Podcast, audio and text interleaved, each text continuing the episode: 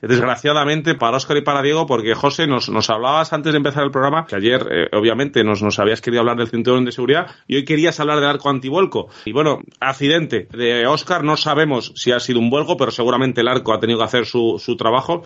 Y, y cuéntanos, danos unas pinceladas rápidas de las diferencias entre volcar con un coche de calle y uno de competición.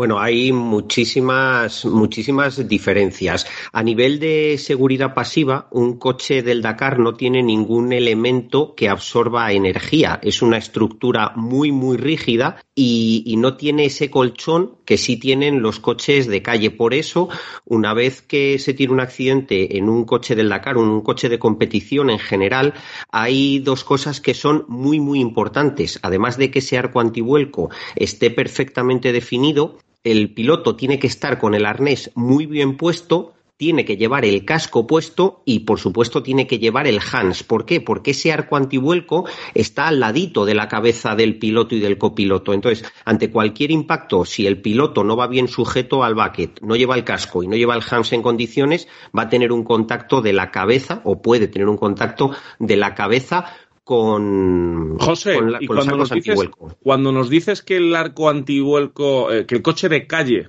absorbe la energía más y el, y el arco antivuelco no, matízanos ahí, ¿cuál es la diferencia? ¿Alguien puede pensar que es mejor que el coche de calle absorbe y el, el de competición no, que es mejor el de calle? Cuéntanos cuál es la diferencia. Para intentar simplificarlo mucho, un coche de calle tiene mm, un chasis que tiene una parte que no se tiene que deformar, que es la que es la que protege el habitáculo, pero luego tiene anexas a los lados también en impacto lateral y sobre todo hacia adelante y hacia atrás, tiene otras partes, unos largueros que cuando recibe un impacto o se da el contra algo, se van arrugando y van absorbiendo energía.